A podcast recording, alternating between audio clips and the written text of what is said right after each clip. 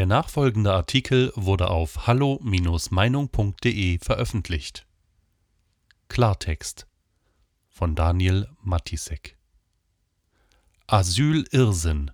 Drei Jahre nach dem Mord an Susanna Feldmann hat die Politik nichts gelernt. In dem Orkus täglich wechselnder Meldungen zu Corona, Impfungen, Lockdown und Lockerungen, Tests, Öffnungen und Inzidenzen geraten zunehmend andere Probleme und Fehlentwicklungen aus dem Blick, die nicht kleiner geworden sind, bloß weil uns eine politische Elite seit nunmehr 14 Monaten in einer sogenannten Pandemie mit wohldosierter Panikmache vor uns hertreibt.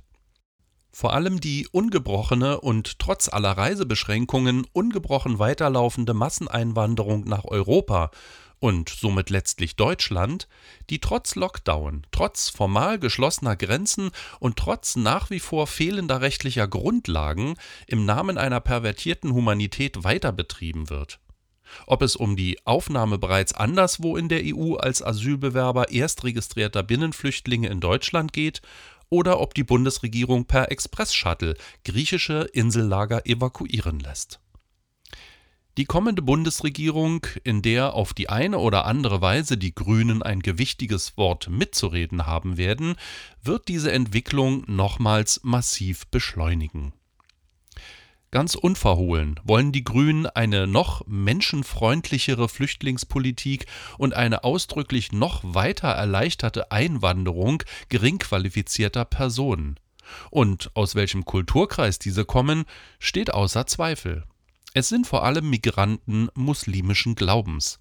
Und damit aus voraufklärerischen, anachronistischen Gesellschaften, in denen die Vorstellung von religiöser, sexueller und persönlicher individueller Selbstbestimmung, von unveräußerlichen Grund- und Abwehrrechten gegenüber jeglichen Autoritäten und das Gleichheitsprinzip völlig fremd sind All das, was sich Europa über fünf blutige Jahrhunderte hinweg in Kriegen, Revolutionen und grauenhaften politischen Verirrungen erkämpft hat, eine freiheitliche, aber fragile Rechtsordnung, wird einer millionenfachen Massenimmigration aus einem nach wie vor weitgehend strenggläubigen, mittelalterlich geprägten islamischen Kulturkreis geopfert, in der irrigen Annahme, der Clash of Civilizations bliebe ohne Folgen dieser verblendete Machbarkeits- und moralische Größenwahn bestimmte bereits vor knapp sechs Jahren das Handeln der deutschen Bundeskanzlerin mit ihrer missionarischen Flüchtlingspolitik, die seitdem unverändert weiterläuft und demnächst noch liberaler werden wird, mit dem Ergebnis, dass von Deutschland am Ende weniger übrig bleiben wird als im Mai 1945. Diesmal allerdings nicht bezogen auf seine bauliche, sondern seine immaterielle Substanz.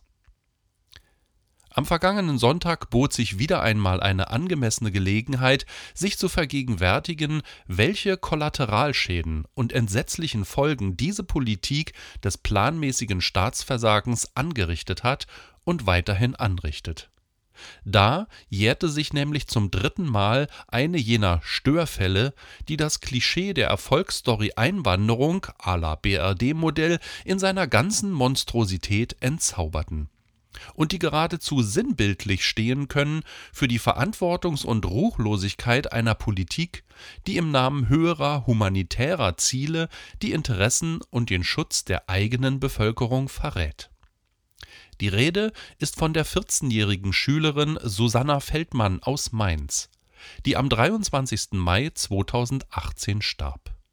Sie wurde vergewaltigt. Anschließend durch stumpfe Gewalteinwirkung auf den Hals getötet und neben Bahngleisen verscharrt. Das Mädchen war am Tag zuvor verschwunden.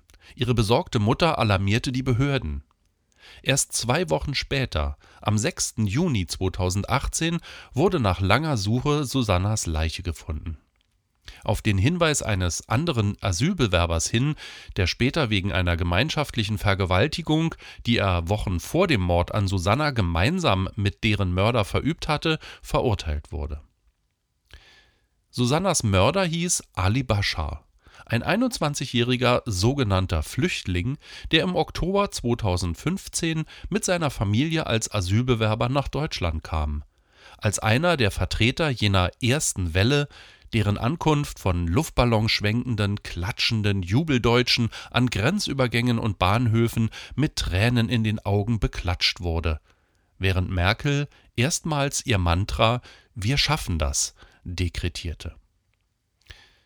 Baschars Familie log bereits bei der Einreise, als sie angab, keine Ausweisdokumente zu besitzen und einen falschen Familiennamen angab.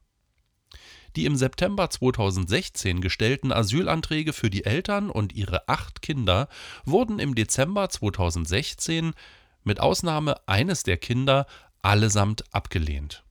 Darunter auch der Asylantrag des Mörders von Susanna.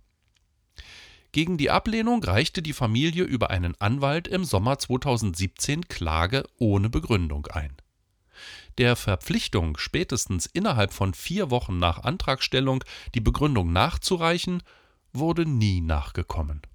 Wozu auch? Abgeschoben wurde schon 2017 nicht. Einmal im Land galt damals wie heute die Devise gekommen, um zu bleiben. Nach geltender Gesetzeslage hätte in diesem Fall die Klage abgewiesen werden und die sofortige Ausreise angeordnet werden müssen. Dies ist jedoch, wie in Hunderttausenden ähnlichen Fällen, nicht geschehen. Das Verwaltungsgericht blieb untätig und der Mörder von Susanna konnte unbehelligt weiter im Land bleiben. Nach der Tat floh Bashar gemeinsam mit seiner Familie per Flugzeug in den Irak. Für die für den Flug nötigen Papiere legten sie beim irakischen Konsulat Ausweispapiere vor, obwohl sie den deutschen Behörden gegenüber stets angaben, keine Papiere zu besitzen. Das Geld für den Flug von zehn Personen war offensichtlich ebenfalls vorhanden. Am 8. Juni wurde Ali Bashar dann in seiner Heimatstaat verhaftet. Und zwar von Dieter Roman persönlich, damals Präsident des Bundespolizeipräsidiums, der den Mörder von Susanna aus dem Irak nach Deutschland holte.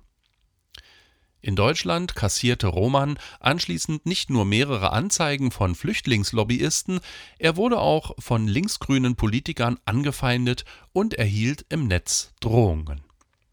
Bashar wurde in Wiesbaden am 10. Juli 2019 zu einer lebenslangen Haftstrafe verurteilt und heftigen Demonstrationen der Kein Mensch ist illegal Fraktion, die Plakate wie Keine Hetze gegen Flüchtlinge schwenkten. Die besondere Schwere der Schuld wurde festgestellt. Später schrieb Susannas Mutter der Bundeskanzlerin einen offenen Brief, in dem sie ihr eine Mitschuld am Tod ihrer Tochter gab. Es sagt alles über den Charakter Angela Merkels aus, dass sie auf diesen Brief bis heute nicht geantwortet hat. Die Opfer des Anschlags vom Berliner Breitscheidplatz können von der soziopathischen Empathielosigkeit dieser kinderlosen Kanzlerin ebenfalls ein Lied singen. Es trifft uneingeschränkt zu, was Freunde der Hinterbliebenen des getöteten Mainzer Mädchens im Netz schrieben. Susanna könnte noch leben, wenn die Politik ihren Verpflichtungen dem Land und seinen Bürgern gegenüber nachgekommen wäre. Sie könnte noch leben, hätte man Asylbewerber bis zur Überprüfung der Angaben zur Herkunft in überwachten Sammelunterkünften untergebracht und ihnen nicht blind und ohne Auflagen gestattet, sich frei unter uns zu bewegen, selbst wenn sie ohne Ausweisdokumente hier ankamen. Die Politik, allen voran Merkel, trägt fraglos eine gravierende mit, wenn nicht die Hauptverantwortung am Tod von Susanna Feldmann.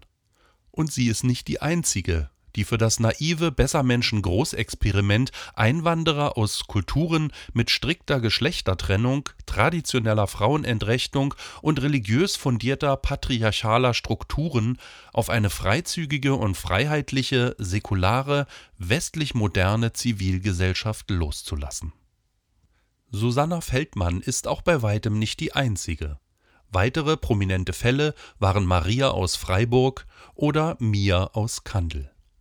Es sind mittlerweile über 150 ähnliche Todesfälle infolge der illegalen, überwiegend von jungen Männern dominierte Masseneinwanderung sogenannter Flüchtlinge seit 2015 zu beklagen. Und nein, niemand unterstellt, dass jeder dieser Ankömmlinge ein Gewalttäter sei. Es handelt sich nur um eine Minderheit.